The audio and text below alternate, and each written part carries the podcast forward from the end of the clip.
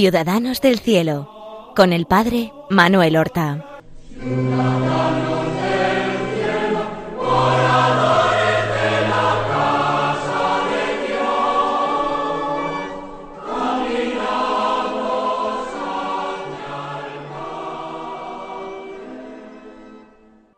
Queridos amigos y oyentes de Radio María, eh, bienvenidos a esta nueva emisión del programa Ciudadanos del Cielo, un programa en el cual tratamos de acercarnos a la vida y las virtudes de nuestros hermanos los santos. Y la pasada semana comenzamos a hablar de una mujer que tuvo una vida en lo externo bastante normal, pero que para Dios fue preciosa, porque fue una vida llena de coherencia, de amor, de entrega a los enfermos, a los pobres, de servicio, desinteresado, generoso.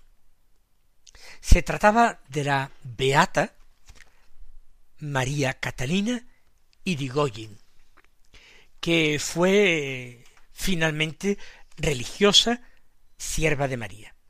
Pero no adelantemos acontecimientos. Habíamos dejado nuestra historia en el momento en que las religiosas siervas de María, que han sido solamente fundadas tres años antes del nacimiento de eh, María Catalina, llegan a Pamplona para fundar una casa allí van cinco religiosas e inmediatamente se ganan las simpatías de la gente por ese apostolado tan abnegado que ejercían. Y María Catalina Irigoyen las conoce y se queda prendada de ellas y del espíritu de las siervas de María desde el principio. Más aún, siendo ya una jovencita, la fundadora María Soledad Torres Acosta, visita esta fundación, pasa algunos días allí en Pamplona junto a sus hijas. Y Catalina tiene la posibilidad de entrevistarse con ella y tratar con ella, con la fundadora, nada menos, su vocación. Y Santa Soledad, que tiene un gran don de discernimiento, que conoce a las personas, la acepta. Si ella quiere ser religiosa, sierva de María, lo será. Pero hay un inconveniente. Nuestra santa, nuestra beata, María Catalina, se ha quedado al morir sus padres al frente de su casa. Recuerden que tiene todavía algunos hermanos solteros, dos, y una tía anciana, un tío deficiente, minusválido. ¿Cómo si ella se va van a seguir todos ellos adelante? Dios tiene sus tiempos, sus momentos. La vida interior tiene sus ritmos propios. Y Santa Soledad lo sabe. ¿Acaso no fue un verdadero milagro que ella llegara a formar parte de las siete primeras siervas de María y que finalmente quedara sola porque lo abandonaron por unos motivos u otros las otras seis, e incluso el sacerdote, que podría, podría haber sido considerado fundador. Ellas saben que Dios tiene sus caminos y sus momentos. Por eso, de momento, tiene que esperar. Llega el año 1881 y en Pamplona muere su hermano mayor, se llamaba Pedro, Pedro Alejandrino. María Catalina lo ha cuidado hasta en su última enfermedad. Pero no sólo lo ha cuidado material y físicamente, prestándole todos los servicios. Además, ha cuidado de él, y es lo más importante, espiritualmente. Ella lo ha ayudado a rezar, lo ha acompañado en sus últimos momentos y no solamente a Pedro, sino a todos sus hermanos, los asistió, los preparó para ese encuentro definitivo con el Señor. Esa era su vocación, esa es la vocación que seguirá desarrollando, desempeñando y perfeccionando como sierva de María. Le queda tan solo un mes para cumplir los treinta y tres años. Además, ese espíritu maternal y ese sentido de la responsabilidad que manifestó desde joven la hacían una candidata ideal. Por eso, en el año 1881, meses después de eh, morir su hermano, el último día del año, el 31 de diciembre, con treinta y tres años, entra en la congregación. Primero entra como postulante. Ella ha estudiado, tiene una cultura, ha ido a un colegio religioso donde le han enseñado labores y delicadezas para ser una señorita de la buena sociedad, pero dice con mucha claridad yo no me he hecho sierva de María para dedicarme a primores, sino para servir a los pobres y enfermos. Y todo aquello que ha aprendido, que ha practicado, pero no le sirve para este empeño, para realizar esta vocación, le sobra. Al cabo de sólo un mes de postulantado en Pamplona, la envían a la casa madre, a Madrid, donde vivía Santa Soledad todavía, y allí estaba el noviciado. Ella todavía tiene que completar varios meses de eh, postulantado, pero ya convive con muchas eh, religiosas que en el futuro serán sus compañeras, y sobre todo con la madre Soledad Torres, que es un ejemplo vivo y verdaderamente un testimonio y una predicación sin palabras de lo que es ser una verdadera sierva. En ese mismo año 1882, en que ella está haciendo su primer año en el noviciado de Madrid, se declara una epidemia de viruela que azota a una gran parte de Europa, también a España. Y siendo aún novicia, ya ejerce su caridad y su servicio, su ser sierva, dentro de la comunidad, porque algunas hermanas de esta gran casa madre enferman en el mes de mayo, toma finalmente el hábito y comienza oficialmente en el noviciado. Y a partir de ahora eh, tiene un nombre religioso con que nosotros no la conocemos, nosotros la seguimos llamando Catalina o María Catalina, pero tomó el nombre religioso de María de los Desposorios, es una novicia ejemplar, una modelo de novicias. Y un año y dos días después, el 14 de mayo de 1883, hace finalmente sus votos temporales en la comunidad de Chamberí, en esa casa religiosa de las siervas en Madrid. Ya pertenece formalmente a la congregación. Así pues, como postulante en Pamplona pasa solamente un mes, pero luego pasa por lo menos cuatro meses más de postulante en Madrid. En mayo del ochenta y dos comienza el noviciado, en mayo del ochenta y tres hace votos temporales, ahora es una eh, religiosa eh, en formación, no es todavía una profesa, pero ya miembro de la congregación. Seis años más tarde, en la víspera de la Virgen del Carmen, en 1889, el 15 de julio, hace la profesión perpetua. Ella dice que hace profesión de amar y servir cada día con más perfección a su esposo Jesús. Quienes conozcan a las siervas de María, no hace falta que se los explique, que se lo explique, pero las siervas de María, eh, eh, ministras de los enfermos, ¿qué significa? Pues las que ayudan, sirven a los enfermos en sus domicilios. Las siervas no tienen hospitales propios, sino que van allá a donde se las llama para velar de noche a los enfermos y así ofrecer algún alivio a las familias que no pueden estar día y noche pendientes de sus familiares enfermos y también un gran alivio y consuelo a los enfermos que a veces las necesitan en plena noche, en plena noche para muchos menesteres.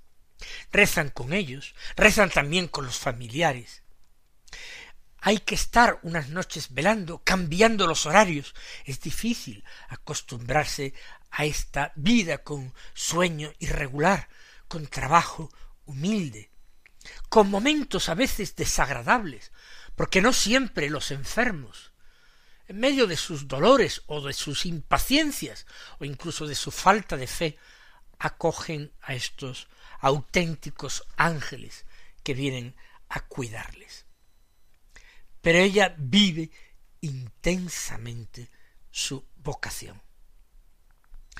Un sobrino suyo escribirá que el carácter más notable de su tía era la bondad, y que siempre estaba alegre y dispuesta a acoger a todos con alegría, con una sonrisa.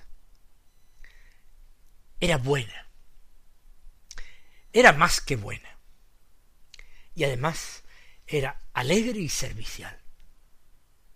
¿Qué más se puede pedir de un discípulo de Jesucristo?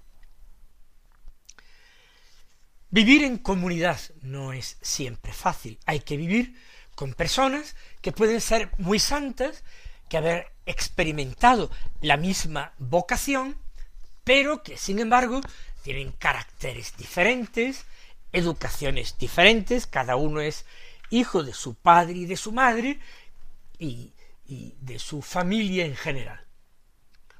Ella, sin embargo, vive esa caridad fraterna también ejemplarmente, pronta al perdón, a la disculpa, a la comprensión, a la reconciliación, al cualquier mínimo roce que se pueda producir en la normal convivencia entre personas.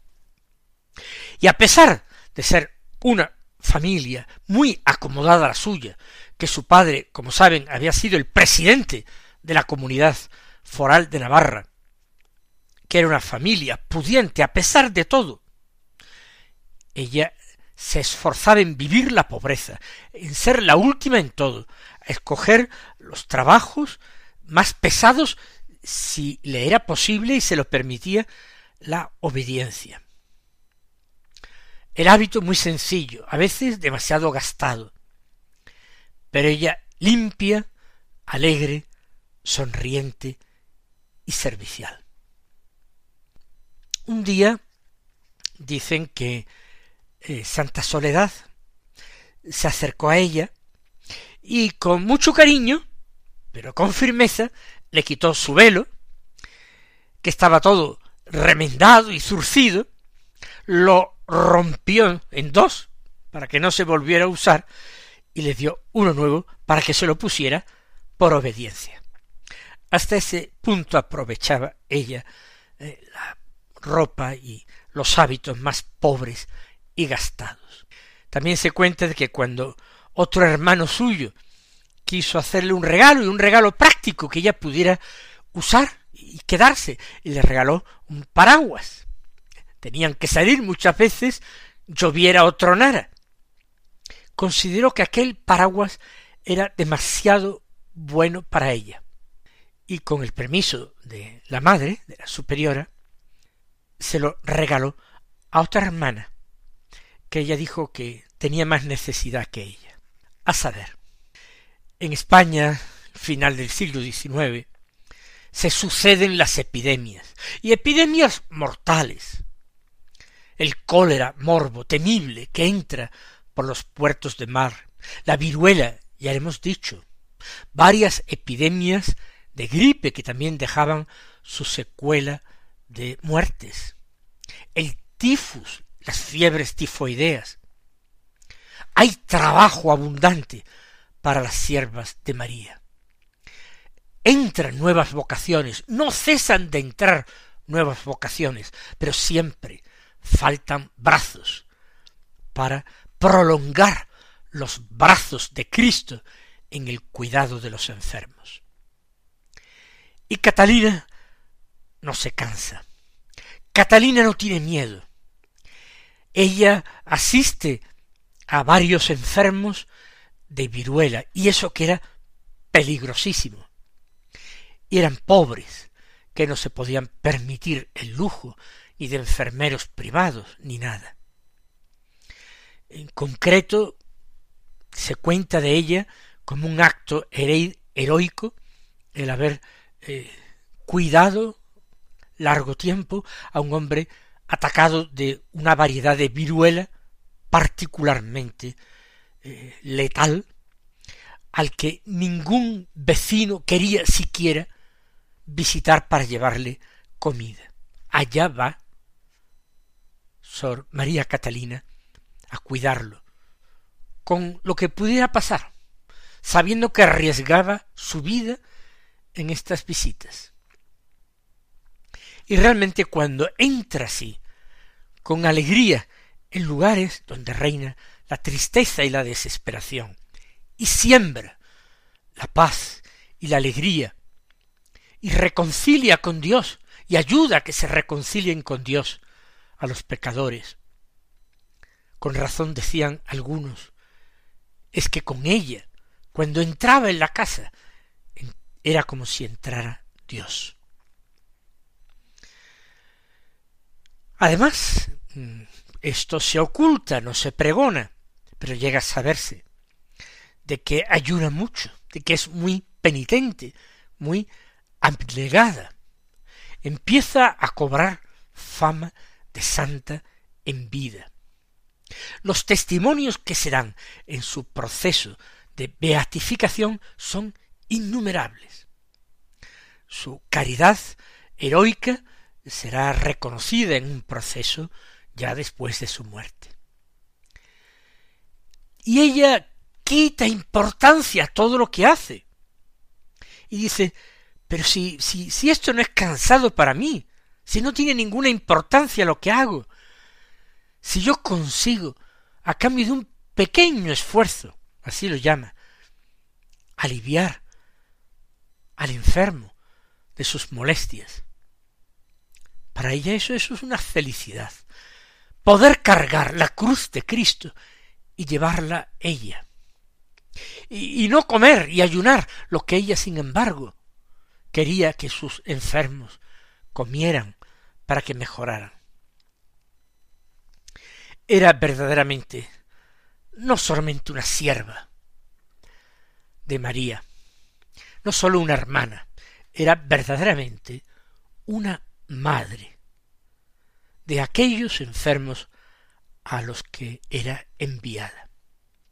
Qué suerte haber podido ser cuidado por Sor María Catalina de Irigoyen. Desde luego, conociéndola, si podían los enfermos elegir, decían si es posible que venga Sor Catalina. Pero claro, no podía la superiora atender todas las peticiones, porque casi todo el mundo quería que fuese a sus casas. Y como ya he dicho anteriormente, ella a veces no fue bien tratada a pesar de su caridad, y recibió como Cristo humillaciones, injurias, menosprecios. Su hábito, ya decimos, era el más desgastado y el más pobre, porque ella quería tenerlo y aprovecharlo así.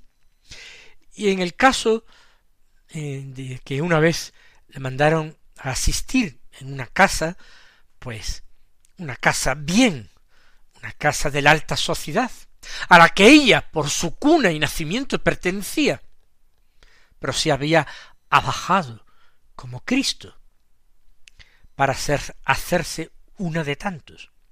Pues la señora, pues verla así tan pobremente vestida, la insultó, la humilló. Y al día siguiente incluso llamó para quejarse de ella. Cuando la superiora le dijo con buenas palabras, con educación a esta señora, que procedía de una familia al menos del mismo nivel y altura que la suya, pero de Navarra, aquella señora insistió por favor, por favor, y suplicó que a pesar de haberle dicho que no volviera, que volviera de nuevo a su casa, aunque sólo fuera para poder pedirle perdón.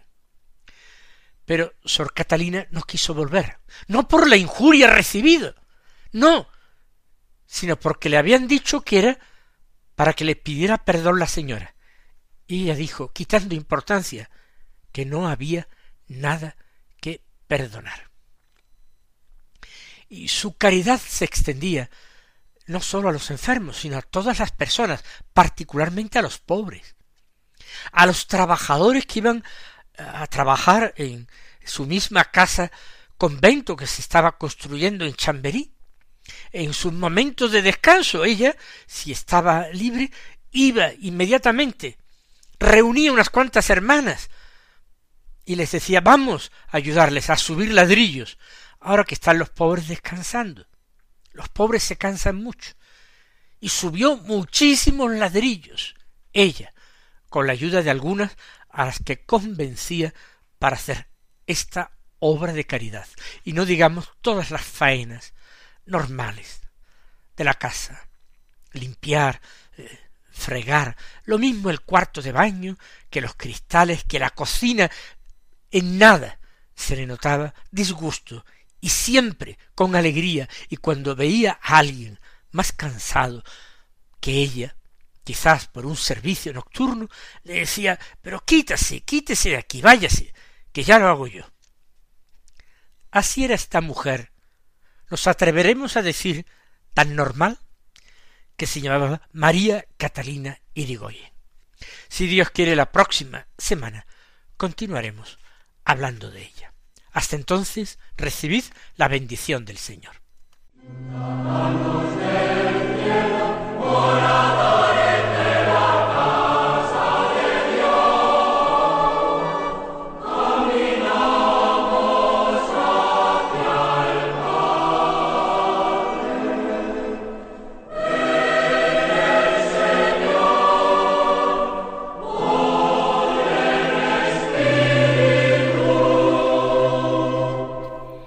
Han escuchado en Radio María Ciudadanos del Cielo con el Padre Manuel Horta.